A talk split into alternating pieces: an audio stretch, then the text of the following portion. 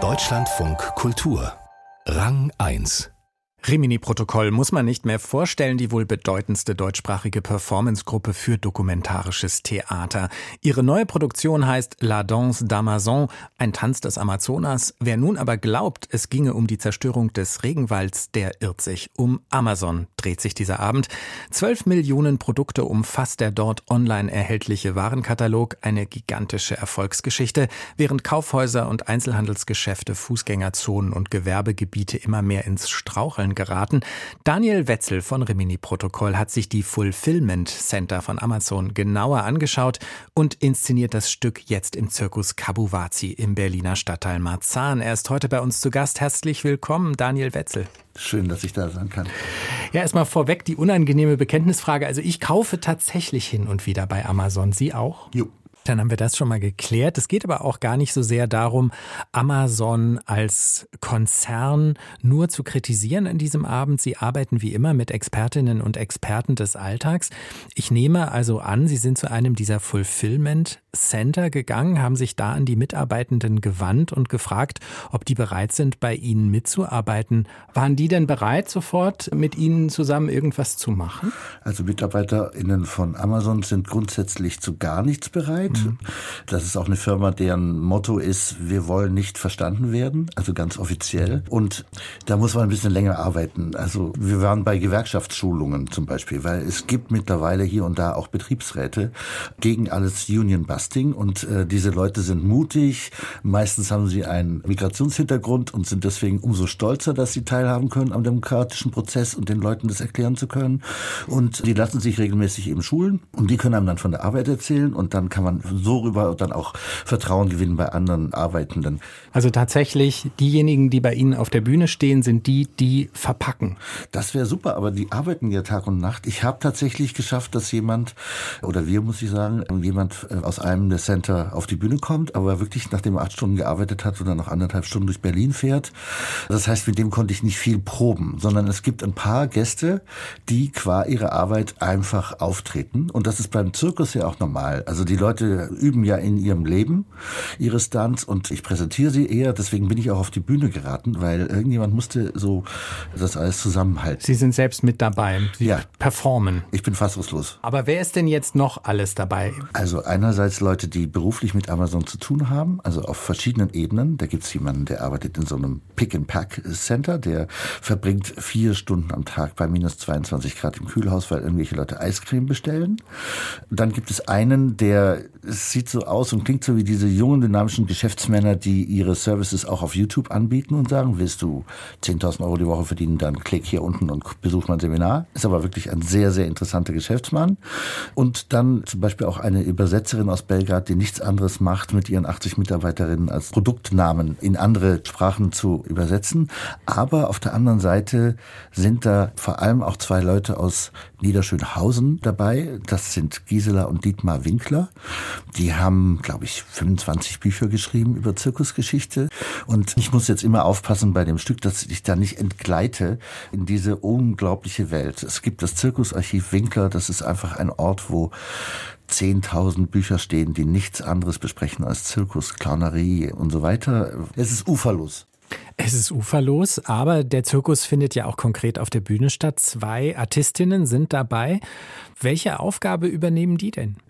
Nach der Maßgabe, dass eben die meisten Mitarbeiterinnen bei Amazon, die Amazonier, eben keine Deutsch wie, sagt man denn, was sind denn, also keine Menschen, die in Deutschland als Kinder von sogenannten Deutschen aufgewachsen sind, sondern die irgendwie angekommen sind und die meistens auch kein Deutsch sprechen und aber trotzdem schon bei Amazon arbeiten können. Das ist auch etwas, was ganz viele sagen, ich habe nur da eine Chance bekommen und ich kann da sofort arbeiten, ich werde auch mit Respekt behandelt von meinen Kolleginnen und so. Da wollte ich eben Zirkuskünstlerinnen einschmuggeln. Das heißt, denen sagen, hey, geh doch mal für zwei, drei Wochen rein und mach einfach mal diese Arbeit. Und deswegen habe ich Europa europaweit ZirkuskünstlerInnen gecastet.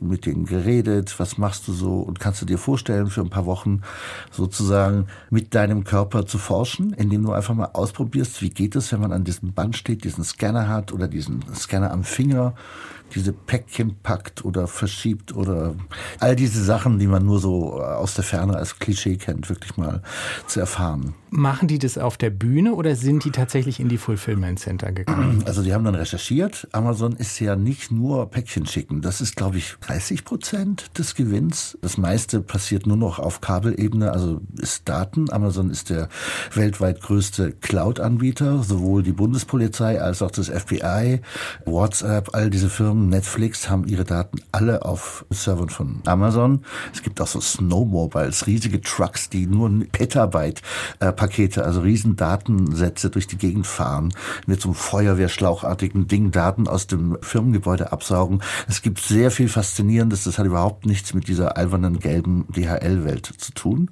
die damit zu tun hat, dass sie zu faul sind zum Laufen oder gerne Retouren schicken wollen, sondern die Musik spielt woanders. Und deswegen hat sich auch die Recherche dann etwas ausgeweitet. Also eine Artistin hat bei MTurk gearbeitet. Das ist diese Microtask-Plattform, wo vor allem Menschen im globalen Süden auf ihren Mobiltelefonen Idiotentests machen und dafür im Schnitt vielleicht 10 Cent die Stunde verdienen.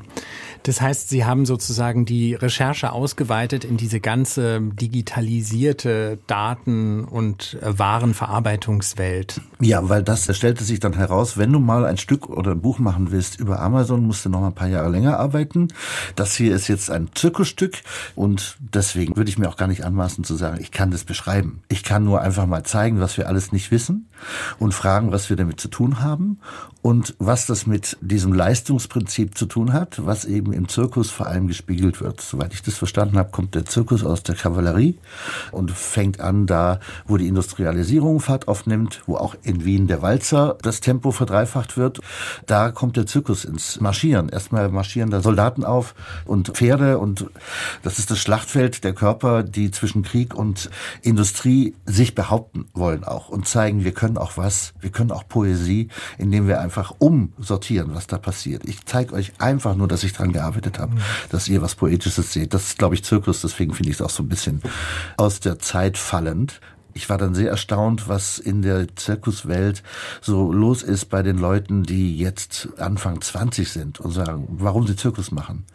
Und da geht es zum Beispiel darum, dass die ganz andere Verhältnisse zum Objekt aufnehmen wollen. Die also sagen, Zirkus ist auch der Ort, wo Supremacy, also wo Überlegenheit zelebriert wurde.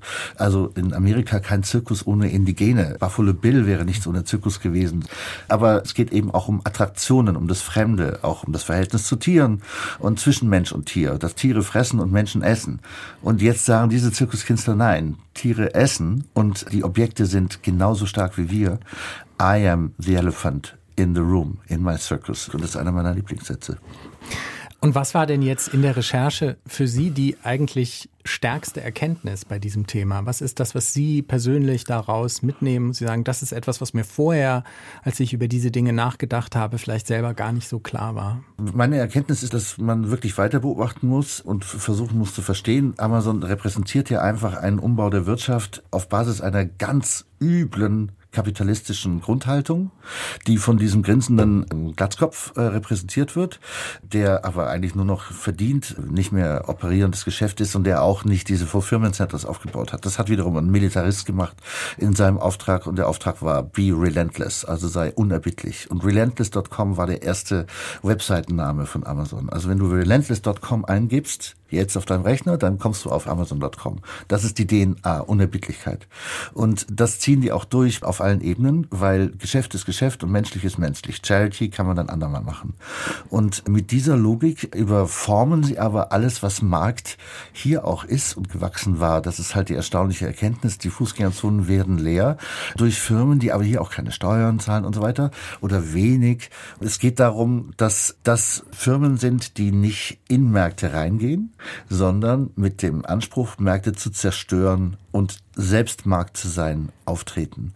Und insofern, ich habe am Anfang gesagt, jo, ich kaufe auch mal was bei Amazon, aber ich glaube schon, dass es, dass es darum geht zu verstehen, wie viel Macht wir in Anführungszeichen haben, wenn wir diese täglichen Klicks, die schnellen Klicks und so weiter hinterfragen und, und anfangen zu lernen, dass wir nicht nur die ganze Zeit digital enteignet und überwacht werden. Ich bin ja gar nicht panisch, es ist einfach so, sondern dass wir permanent auch ungesehen Arbeit leisten für dann doch wieder Leute, die unglaublichen Profit daraus schöpfen, mit dem sie, also im Fall von Bezos, auf ihrer Privatranch einen Raketenstartplatz sich bauen können, mit der Botschaft, wenn wir den Planeten retten wollen, dann müsst ihr halt auf Mars. Aber meine Ranch bleibt. Und haben Sie denn eine Hoffnung, dass sich das irgendwie doch noch ändern lässt, dass die Menschen umdenken, dass die Menschen wieder von dieser Art Bequemlichkeit auch Abstand nehmen? Das ist nicht sehr wahrscheinlich, oder? Das kann ich auch nicht sagen. Ich mache ja nur Theater. Also ich kann versuchen, eine Sensibilität und einen Spaß an der Entdeckung gegenüber dem, was wir machen, zu erzeugen. Aber ich mache ja Theater für Leute, die sich dafür nach Marzahn bewegt haben, was heroisch klingt, aber mhm. wirklich kein Problem ist. Es geht sehr schnell. Ich radel da aus Kreuzberg in 30 Minuten hin. Aber die kommen da hin und die wollen da was erleben. Und der Zirkus, den wir veranstalten, der soll halt zu tun haben mit dem Zirkus, den wir leben. Und da geht's halt immer um den Schein. Es geht immer um den Anschein. Und deswegen kommen bei dem Stück jetzt die digitalen Scheinoberflächen zu Wort. Der Schein, dem wir folgen, der dich davon abhält zu sehen, wer da Profit macht mit deiner Mühe, der ist eine Konstante. Das ändert sich nicht, auch nicht in digitalen Zeiten. Aber Sie bringen durch den Zirkus dann auch ein bisschen Poesie in all das hinein. Ja, eben. Also es klingt jetzt vielleicht ein bisschen akademisch alles, aber ich bin auch äh, wirklich fast überfordert von den 120 Büchern, durch die ich mich da gewühlt habe, um das alles irgendwie kennenzulernen. Aber es geht schon darum, Spaß zu haben sagt Daniel Wetzel. La Danse d'Amazon, ein Fulfillment Circus, hat nächste Woche Donnerstag Premiere im Zirkus Kabuwazi in Berlin-Marzahn. Das Gespräch haben wir vor der Sendung aufgezeichnet.